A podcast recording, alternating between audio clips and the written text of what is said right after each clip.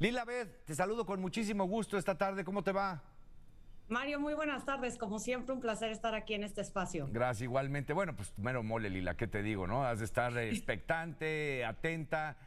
Cuéntanos cómo se ve el marcador ahorita. A ver, hoy es mayoría demócrata.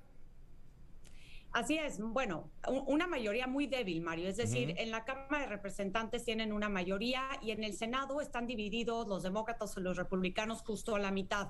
Pero la vicepresidenta Kamala Harris tiene el voto de desempate en la Cámara Alta, lo cual ha permitido en ciertos eh, escenarios que se aprueben medidas importantes del partido gobernante. ¿Y qué se antoja? ¿Y qué se antoja, pues, que quién quede o qué dicen las encuestas?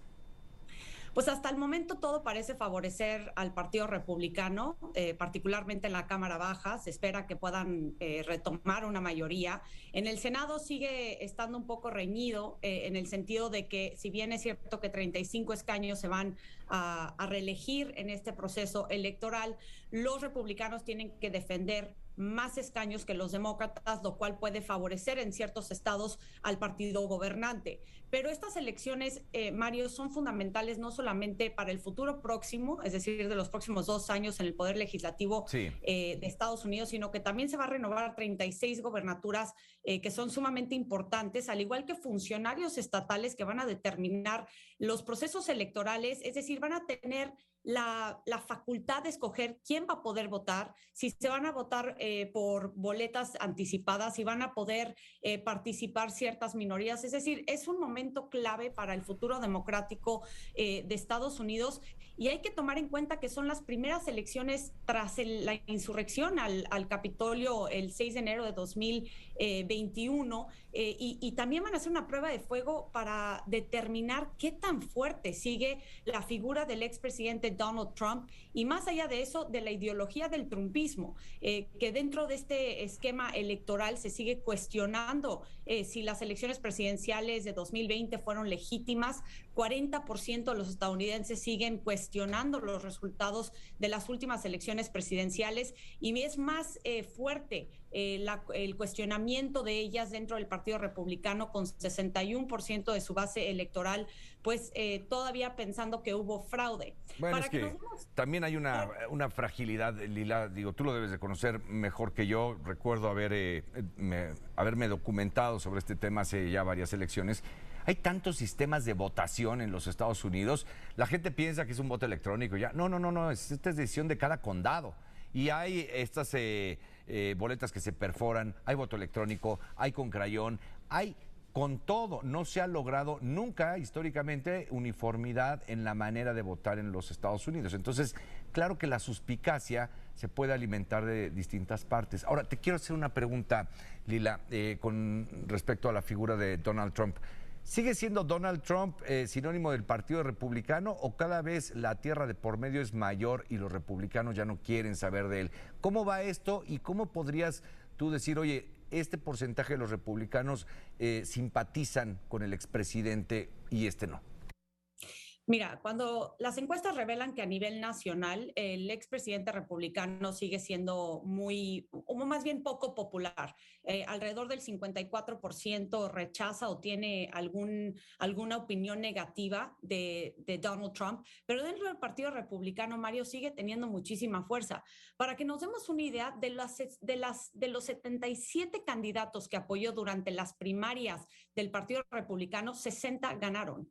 Es decir, la mayoría de los de los candidatos que está apoyando hoy por hoy el expresidente Donald Trump están teniendo éxito dentro de eh, los distintos estados donde se están postulando. Y, esto va a cobrar muchísima importancia si es que los republicanos ganan una mayoría en una o ambas cámaras del Congreso, porque también pueden eh, eliminar, por ejemplo, la comisión que está eh, pues encargada de investigar el asalto al Capitolio y también las distintas investigaciones que tiene abiertas el expresidente Trump en su contra, en distintos estados como en el Departamento de Justicia, al igual que en el estado de Nueva York y Georgia. Esto va a tener muchas implicaciones eh, para el futuro, no solamente del Partido Republicano, sino también eh, de la posible eh, reelección del expresidente Donald Trump en las elecciones presidenciales de 2024, Mario. Sí, ahora finalmente, Lila. ¿Qué, efectos pudiera traer para México un cambio en uno u otro sentido? Es decir, ¿qué favorecería más a la relación bilateral que se tiene hoy, eh, pues un poco raspada, ¿eh? aunque no se diga, ¿qué favorecería más? Pues mira, más que nada los mexicanos tenemos que, ponerle la lupa, ¿no? Y estar atentos de los resultados de la elección intermedia por varias razones. Primero, hay elecciones en todos los estados fronterizos eh, entre México y Estados Unidos, es decir, eh, California, Arizona, Nuevo México, Texas, todos sus gobernadores eh, o se van a tratar de reelegir o puede haber un cambio de partido político, lo cual tiene consecuencias o oportunidades para la franja fronteriza. Hay que tomar en cuenta que un gobernador tiene muchísima relevancia en la relación con México. Para ponerte un ejemplo, en meses pasados el gobernador de Texas, eh, Abbott, y, impuso una inspección a los camiones que cruzaban la frontera y esto tuvo consecuencias económicas tremendas para ambos lados eh, de, la frontera. Pero también hay una cuestión sumamente importante. De, dependiendo de quién gane la mayoría en el poder legislativo, eh, va a determinar mucho el presupuesto que se va a designar a la relación con México para distintas acciones y programas que, que tienen mucha importancia para nuestro país, Mario. Y también eh, concluyo con el hecho de que también va a tener muchas implicaciones y mucha relevancia para la comunidad eh, latina que vive en Estados Unidos. Los latinos eh, están determinando en muchos casos, como en los estados de Florida, en Arizona y en otros, quién va a ganar las elecciones. Se espera que alrededor de 11.6 millones de latinos voten el próximo martes, que es más o menos la, misma cantidad de latinos que votaron en las elecciones eh, de 2018. Entonces, van a tener, eh, ¿no? Va, a tener consecuencias y de nuevo, eh, puede haber ciertas oportunidades dependiendo de cómo quede conformado el poder legislativo en Estados Unidos y sin duda va a tener un impacto en la relación con México.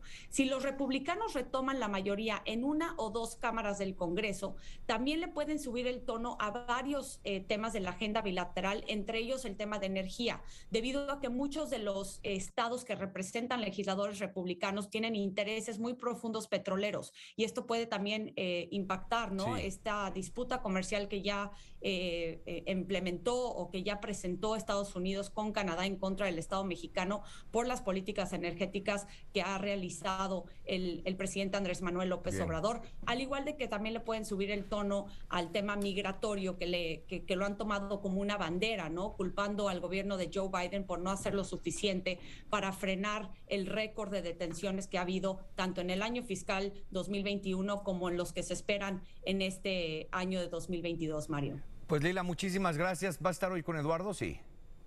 No, fíjate que nada más son los jueves, así que tengo bueno, el ayer nada estar aquí contigo. Pero deberías de estar, oye, deberías de estar hoy, bueno, ¿estarás el lunes? Sí, a fuerza, un día antes de la, el, el lunes y el martes, pero feliz de estar aquí con ustedes, ¿qué más quisiera? Muchísimas gracias. Bueno, les recuerdo a la audiencia que te puedes seguir con Eduardo Ruiz Gili todos los jueves, todos los jueves, y tu cuenta de Twitter, este Lila, porque de verdad yo soy seguidor de la misma y, lo que aportas es de muy enriquecedor.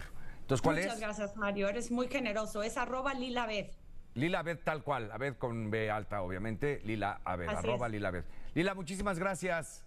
Al contrario, un gusto saludarte y un saludo a todo el público. Igualmente.